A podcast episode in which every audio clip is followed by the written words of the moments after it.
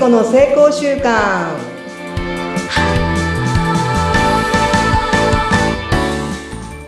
皆さんこんにちは。エンパワーメントコーチの聖子です。無意識を味方につけて目標達成を加速させるコーチングをしています。どうぞよろしくお願いします。よろしくお願いします。本日は、えー、特別番組になっております。それはなぜかと言いますと私が、えーと、習慣マスタリーノートというノート今出版の準備をしてるんですけどもそれのクラウドファンディングにご協力していただいた方々に今月は出ていただいておりますそのお一人になります広島県にあります AK 大学担当分野は社会システムデザイン公共政策ウェルビーイング本当に素敵な方です安井教授にお越しいただきました。どうぞよろしくお願いします。はい、よろしくお願いいたします。それでは安井教授、自己紹介をお願いいたします。はい。えー、広島県に2021年の4月に開学をいたしました新しい大学、AK 大学という、比叡山の A に啓蒙の K と書くので、えー、なんか仏教系ですか？とか聞かれるんですけど、いえいえ、あの、広島県のえー、公立大学ですという、えー、そういう、あの、大学ですね。えー、その AK 大学でですね、えー、私は、えー、学部長兼教授ということで、うん、えー、ソーシャルシステムデザイン学部という唯一の学部がありますが、そこの、あの、教員です。えー、専門は、えー、公共政策、そしてウェルビーイング、まあ、心身社会の幸せですね。あとは地域活性化、金融などを担当しています。よろしくお願いいたします。よろしくお願いします。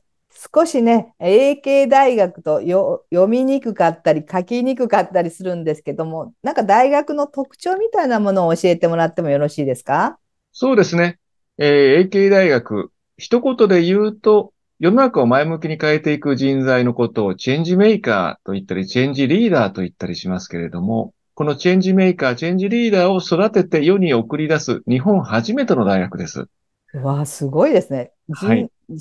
人材育成とかリーダー養成みたいな感じですか？そうですね。あの、だんだんやっぱりリーダーの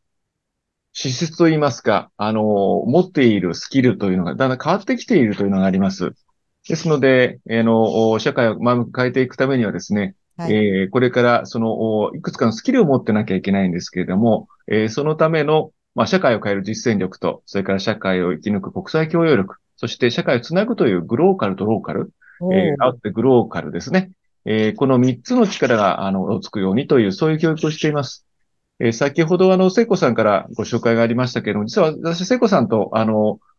もう何年ですかね。もう10年ぐらい。もっともっとでしょうん、多分20年以上ですね。はい。だからね、本当はね、教授とかじゃなくて、トシちゃんって呼びたいんですけど、今日はゲストなので。あ、いえいえ、むしろゲストだからこそ、トシちゃんと呼んでいただいた方がいい、大丈夫ですか？はい。はい、あの、開学して3年目、えー、今3年生までいる AK 大学の学生も私を誰一人として安井先生などとは呼んでおりませんで。え、どう呼ぶんですかとしちゃんって呼んでもらってます。ええー、すごい学校。なので、えー、もしよかったら私の下の名前はとしゆきなのでとしちゃんなんですが、みんなもそう呼ぶので、皆さんもとしちゃんというふうに言っていただけるといいと思います。わお。いや、もうそもそもが、あの、前職が、えっ、ー、と、お堅いところでしたよね。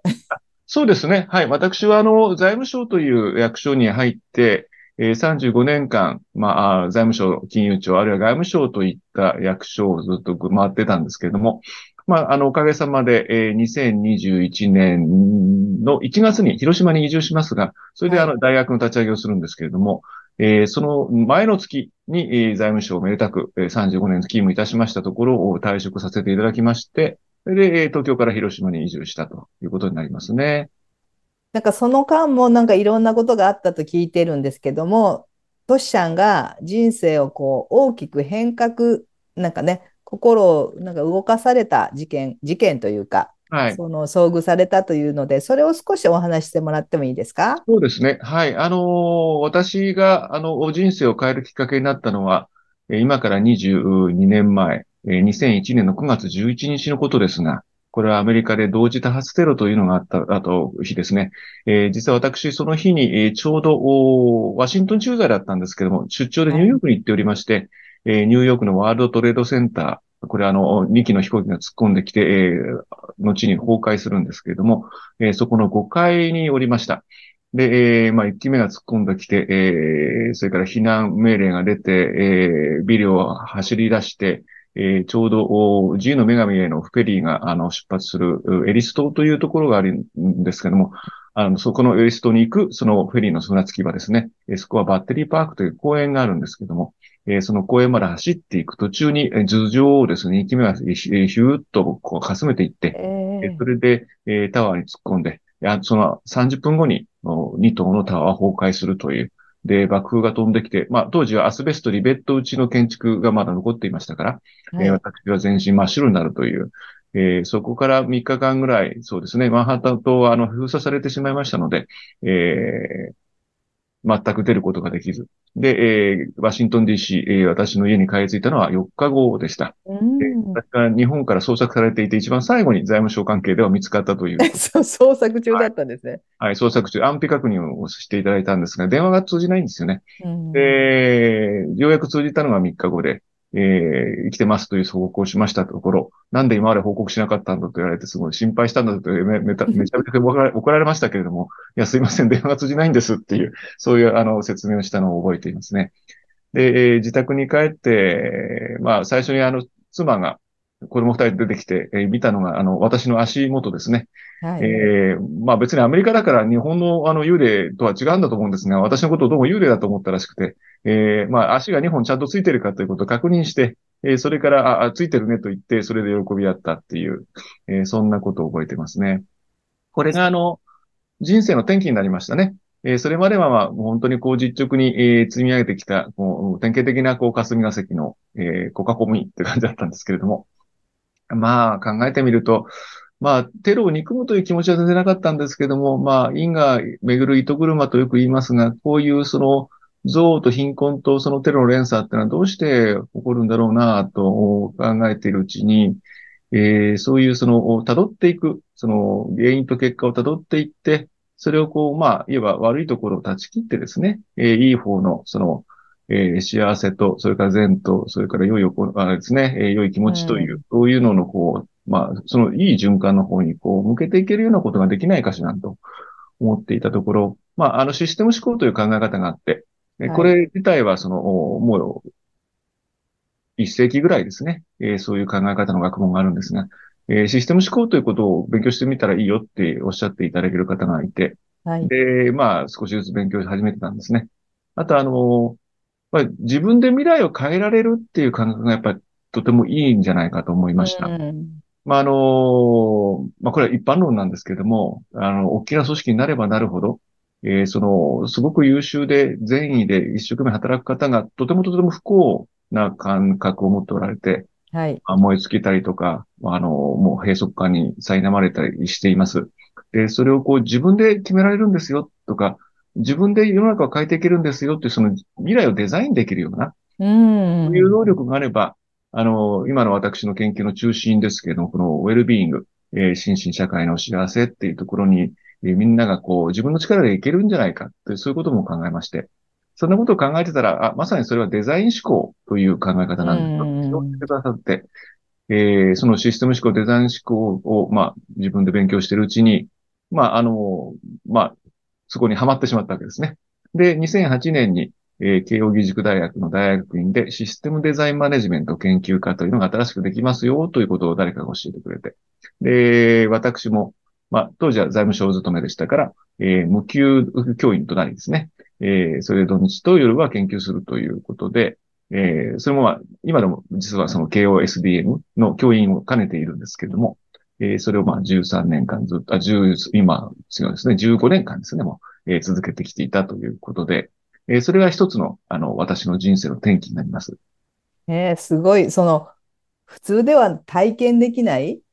ことを体験され、それは別に自分がそれを引き起こしたわけではないじゃないですか。はい。何かのやっぱりその因果応報じゃないけど、うん、何かのメッセージみたいな感じも受け取ってる、今聞かせていただいて受け取ったんですけど、どのようなメッセージを安井さんは受けられたんですか、そうですね。あのー、私はそのね、さっきお聖子さんがおっしゃってくださったように、あの、こう、自分がその、大きなこうぐるーっと因果関係ループっていうんですけど、そういうのをコータルレーションダイアグラムっていうのその一部になってるっていう感覚なんですね。うん。で、こう、なんかのサインが出てるんだろうと思いましたし、あの、それは自分が何かこう変わることで、その、皆さんがこう変われることを、その、伝えていけるよっていう、それうん。あの、仕事にするといいんじゃないですかっていう、そう、そういうメッセージなんだろうなと思いました。あの、私もともとは、あの、先祖が香川県の海沿いの町なんですね。はい。えーこれはまあ、あの、曽祖父からの伝承で全くエビデンスはないんですが、えー瀬戸内海で昔々中世は海賊をしていたという話を聞いたことがあって、で、まあ、それがちょっとチリチリにこう、村上水軍に敗れてですね、で一部は岡山県に、一部は香川県に逃げたので、私はその香川県の方の、あの、なんですけども、えーちっちゃい頃はまあ、ひと夏ずっと祖父母の家にもう夏休み預けられて、毎日海を眺めたり、海で遊んだりして、島と海と、それから柑橘ですね。で、それから太陽っていうのが私のその、お幸せの原点なんですが、えーその、瀬戸内海の海って結構潮とか風とか、あの、すごく変化に飛んでいて、あの、ヒューって自分でも思わず知らず、この自分という船がこう吹き寄せられたり、潮に流されたりして、うん。感覚があります。で、それはあの、抗ってはいけなくて、で、そこにこう、吹き寄せられる、その潮で寄せられることによって、自分が思いもしなかった新しいところに行ったりとか、新しい気づきが生まれたりするということがよくあります。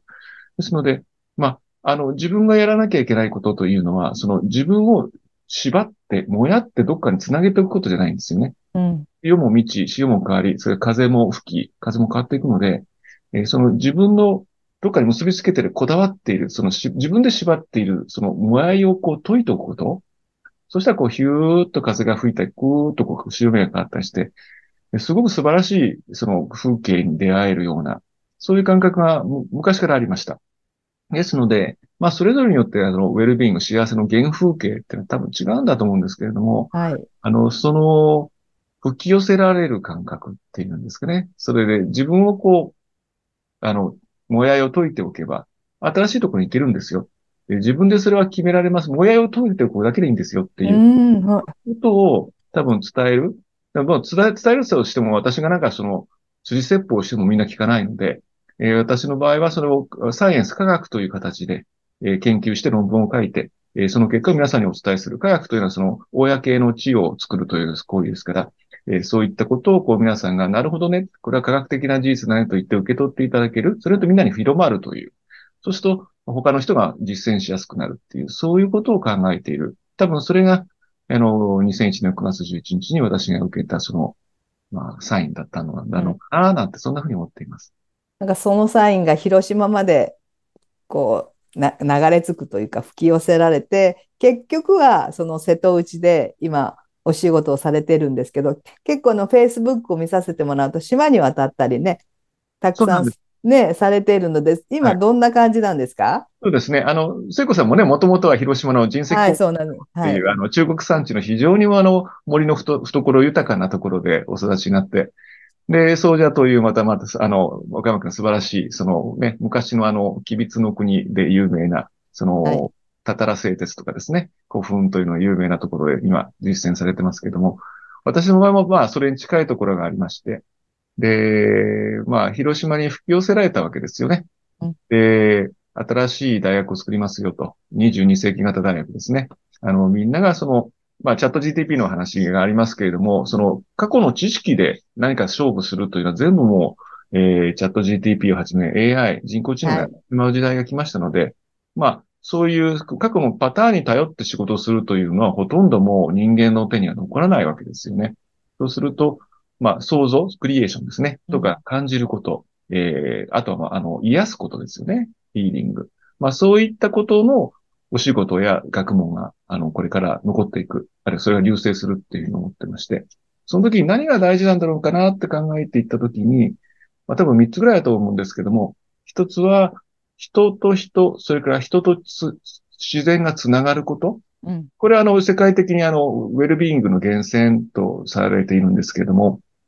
えーそういうことで、えー創造クリエーションですね。それからヒーリング、それから癒す、感じる、フィーリング、そういったことで、えーみんなが幸せになれる。うんそういったことを、まあ、自分でも研究したり実証したりするっていうことを、えー、やってみたいなと思いまして。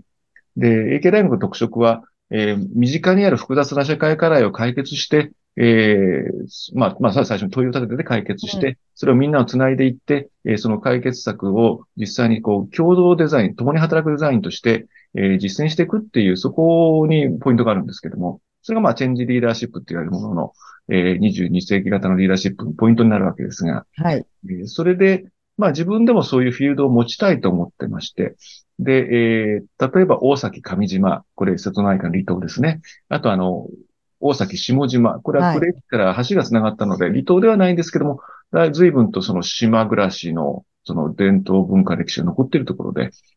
まあ、あの、海と山と、それから太陽と柑橘っていうその素晴らしい土地なんですが、そこにまあ古民家を改装していらっしゃる、うん、まあ、あの、一般社団法人マメナという、え生活を自分たちの手に取り戻すっていうことを、おまあ、キャッチフレーズにして、えー、そういった、あのー、一種の生活運動をしている方がいらっしゃるんですが、あの、そこにも、あの、まあ、あの、一口家主みたいにしていただいてるですね。あの、そこで、えー、どうやったら地域課題と向き合いながら、地域のつながりとか、人たちのつながりを、あ、そう、自然とのつながりもそうです、はい、作っていって、えー、ウェルビーイングっていうものがどういうふうに向上していくんだろうかっていうのを、こう、実証実験してみたいな、みたいな。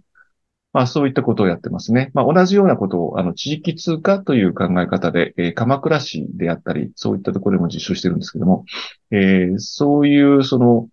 ウェルビーイングというのをテクノロジー、まあ、平たく言うと、まあ、その AI の力だったり、あるいはその地域通貨という、まあ、お金ですよね。はい。日本円とかドルとは違う感謝で恩送りするようなお金なんですが、えー、そういうことを使って、えー、ウェルビーイングになることを加速できないかっていうことを研究する。まあ、それをやってますので、まあ、中国産地の中に行っていったり、えー、必要なうちの島で、えー、ちょっと暮らしていたりとか、鎌倉で、えー、何かを過ごしていたりとか、そういったことを今、あの、研究のフィールドとして、えー、あるいは自分自身のその、えー、ウェルビーイングの近道として、えー、住んだり暮らしたりしてるっていうことを始めています。おなんか今までの暮らし方と本当に180度違うように、もうなんかこう、なんですかね、自然の中を走り回ってるような、そんなイメージがするんですけど、なんかトシちゃんは本を読むのが好きだと聞いてたんですけど、なんか全然雰囲気が変わったので、今聞きながらびっくりしてるんですけど。ああ、そうですね。あの、うん、まあ、本を読むのは、あの、まあ好きです。あの、それで本を読んで、それから論文も読んで、それをこう、まあ、分析していくっていうのを、まあ、好きなんですよね。うん、ただまあ、なんて言うんでしょう。えっ、ー、と、今まではその、まあ、公務員という生活、あの、仕事があって、はい、で、その、まあ、一種趣味、余暇としての、その研究者、大学の研究者という人生があったわけですが、まあ、それが、あの、大学の研究者というのが、あの、職業になってしまったので。そうですね。はい。ということで、まあ、一種、カラオケで歌好きが本当にプロの歌手になってしまったような。面白い、その表現。えー、なので、まあ仕事なんですよね、今度はそれが。うん、研究をしたり本を読んだりすることっていうのが。まあ、もう完全にオンとオフが一体化していまして、私の場合は。あの、オンがオフのようであり、オフがオンのようでもあります。で、それが多分自分のその過ごし方としてはいいんだろうなと思っていますけれども、で、その絶えず論文とかは読んでいますけれども、はい、あの、それは、えー、何のため読んでるのかなっていつも考えていて、それはあの、まあ、ルーマンという社会学者が言っているように、えー、過去の人たちと対話するために、過去の人たちが明らかにしてくれた、あの、科学的な事実を、あの、それを使って、過去の人と対話するために論文とか本と読むので、えー、そういったことをお話を、主にしてできたらなと思うので、まあ、感覚から言うとそうですね。あの、実は私はあの、えー、森での対話会っていうのを結構やっていてですね。ああちこちで、はい、こう、丸太になって対話をするっていうのをやってるんですが、えー、実際はその森の中を駆け回るというよりは、えー、森の中に入ると都会で歩いてる2倍速のスロー、スローペースで歩くというのが基本になります。獣の歩き方ってのはどうもそういうことらしいですね。ですので、ちょっと獣に近くなる、自然の一部になるっていう感覚なんですが、そのゆっくりゆっくり歩きながら森で、えー、丸座になって対話をするということを今実践していたりします。なんかね、見ている姿とその、なんかこう、緩やかに動く、この対比がまたいいですね。見ているのがなんかすごく速いペースで動いてるなって感じがしたんですけど、もご本人はゆっくりこう自然とこう対話しながら生きられている。本当にこうなんか今一体になっていて、すごく心地がいいんだろうなというようなことを聞きながら感じました。あありがとうございます。やっぱりその絶えずこう吹き寄せられながら旅を続けている感覚があります。うんうんで、おそらく、その、よくね、人を四元素に例えることがありますけれども、まあ私は地の人でありたいと思いつつも、おそらく本質は風の人なんだろうなと思だから、えー、風の人なんですが、やっぱり地、地表深、近くをやっぱり、あの、吹きたい人なんですね。ですので、できるだけ、なんてでしょうね。えっ、ー、と、私、中南米の仕事をですね、えっ、ー、と、はい、外務省の一番最後の仕事でしてまして、えー、そうですね、中南米の貧困削減をする国際金融機関、えー、米州開発銀行、 Inter-American Development Bank っていうところで、まあ、日本代表理事っていうのをやってたんですが、はい。思ったのは、やはりあの、文化と言葉と歴史って一体で、で、そこの言葉、そのローカルな言葉で対話ができると、ものすごくその自然とのつながりとか、あの、その人たちとのつながりっていうのは、深くなるというのを、あの、実感しましたので、えー、まあ、広島に来てもですね、できるだけ広島の言葉を使いたいなと。まあ、もともとが両親が香川県ですから、まあ、瀬戸内は一体ですからね。はい。同じような言葉で、だいたい、だいたいいりこだしのお味噌汁を飲んでる 感じですけども、あの、そういう文化をリスペクトするような言葉遣いをし、言葉を使いながら、えー、その、暮らすということを、そんな感じで、えー、あの、対応を続けています。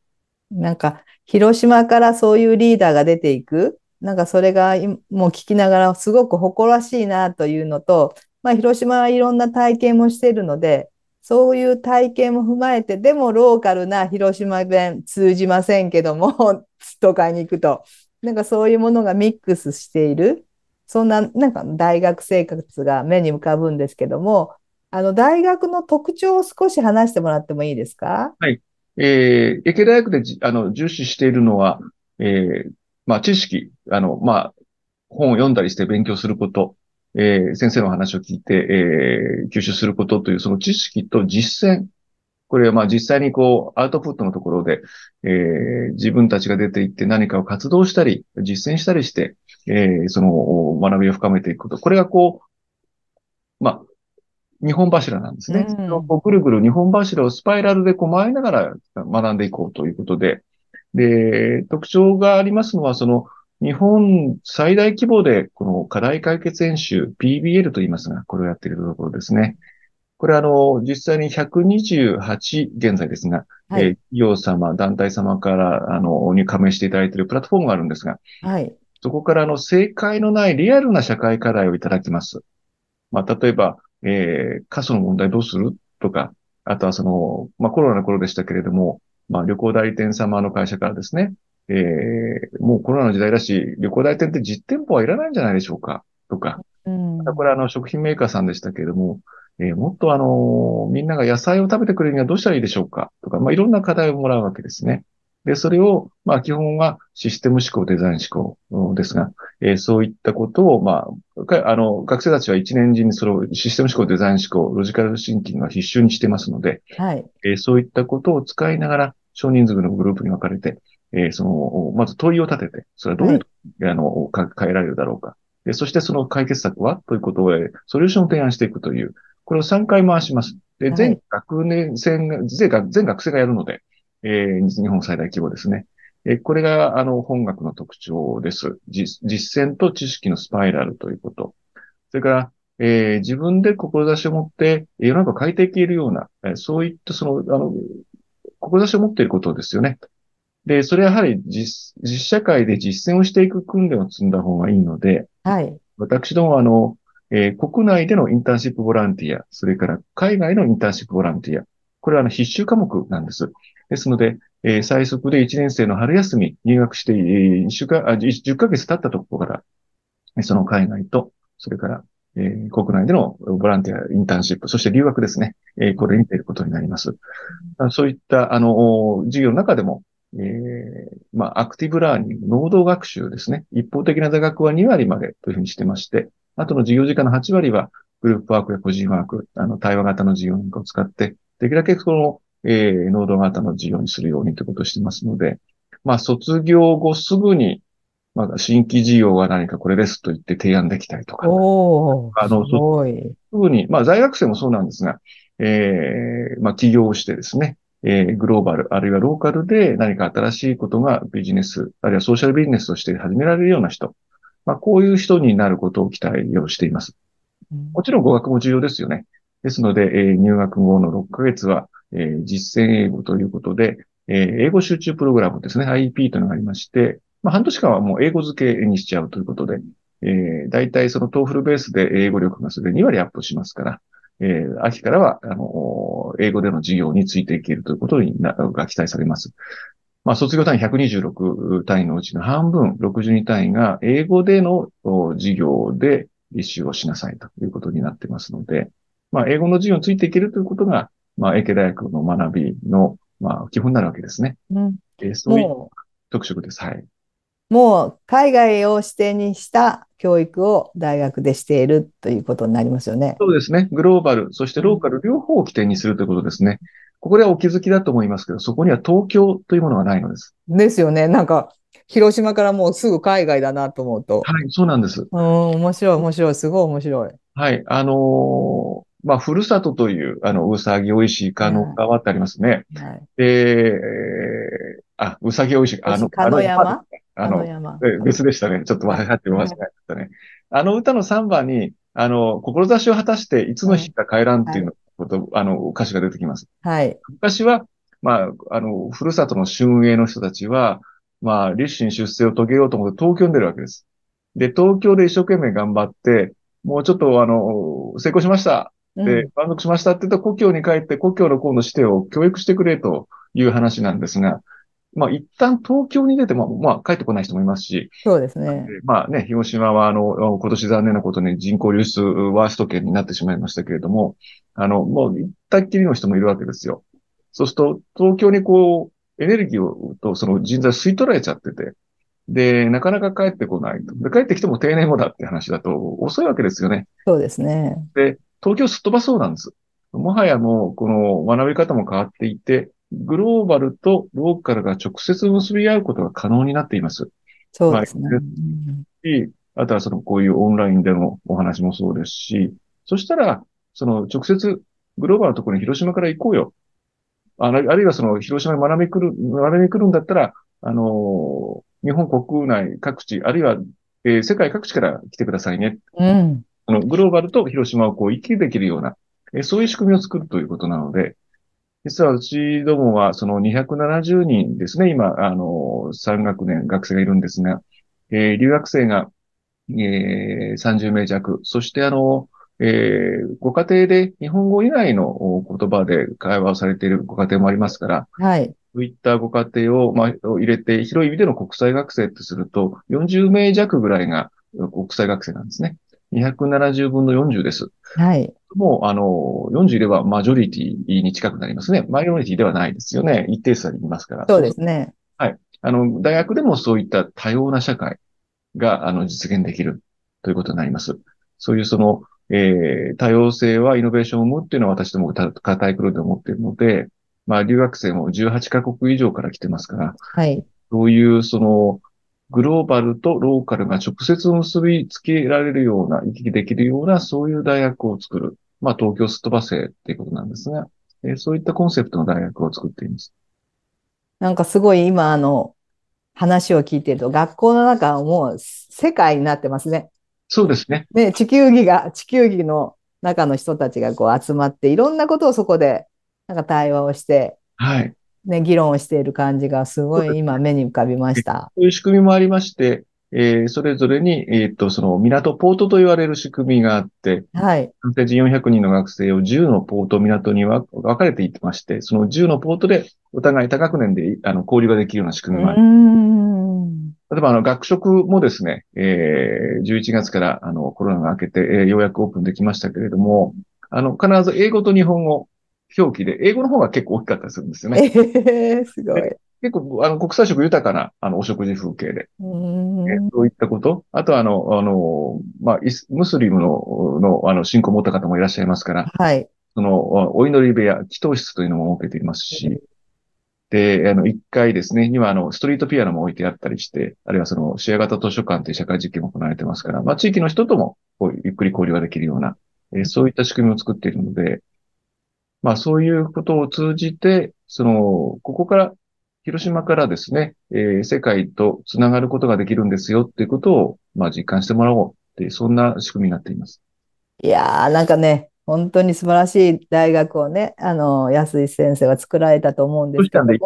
あ、トシさん作られたと思うんですけど、聞いてたらね、まだまだ聞きたいことがたくさんあるんですけども、そろそろお時間になったんですけども、最後一言、リスナーの皆様にメッセージをいただければ嬉しいです。お願いいたします。はい。ウェルビーイング、あの、心身、社会の幸せという言葉。これは、あの、大きな言葉のように聞こえますけれども、まあ、自分が自分のことを決められるっていうことなんですね。自分で何かが決められる。そしてそれが社会を変えていける、まあ、力になる、源泉になるっていうこと。まあ、これを、あの、英慶大学というう大学を通じて、私は研究教育で実践し、そしてあの、えー研究をしています。えーぜひ、そのウェルビーイングということを頭に置いてですね、えー自己決定とか、あの、グロースマインドセット、成長していけるっていう、そういったことを、まあ、皆さんと共に考えていきたいと思います。もしよかったら、ぜひ、あの、AK 大学にも一度お遊びにいらしてください。あの、お待ちしてます。はい、ありがとうございました。このポッドキャストにもね、はいあの大学の案内を載せていきたいと思います。今日。は AK 大学の、えーと、トシちゃんこと安井先生に来ていただきました。ウェルビーングってなんかすごく遠い感じがしたんですけど、結局自分で決めることが幸せだっていう、なんかそんな私は単純な結論にあのなったんですけども、自己決定していくことで社会やそして自分や、ね、自然を大事にできるような人たちが広島から増えていきますよ皆さん注目をしてください本日は本当にありがとうございました、はい、ありがとうございました。またどうぞよろしくお願いいたします。はよろしくお願いしますじゃあ皆さんありがとうございます、い、ありがとうございました。失礼します。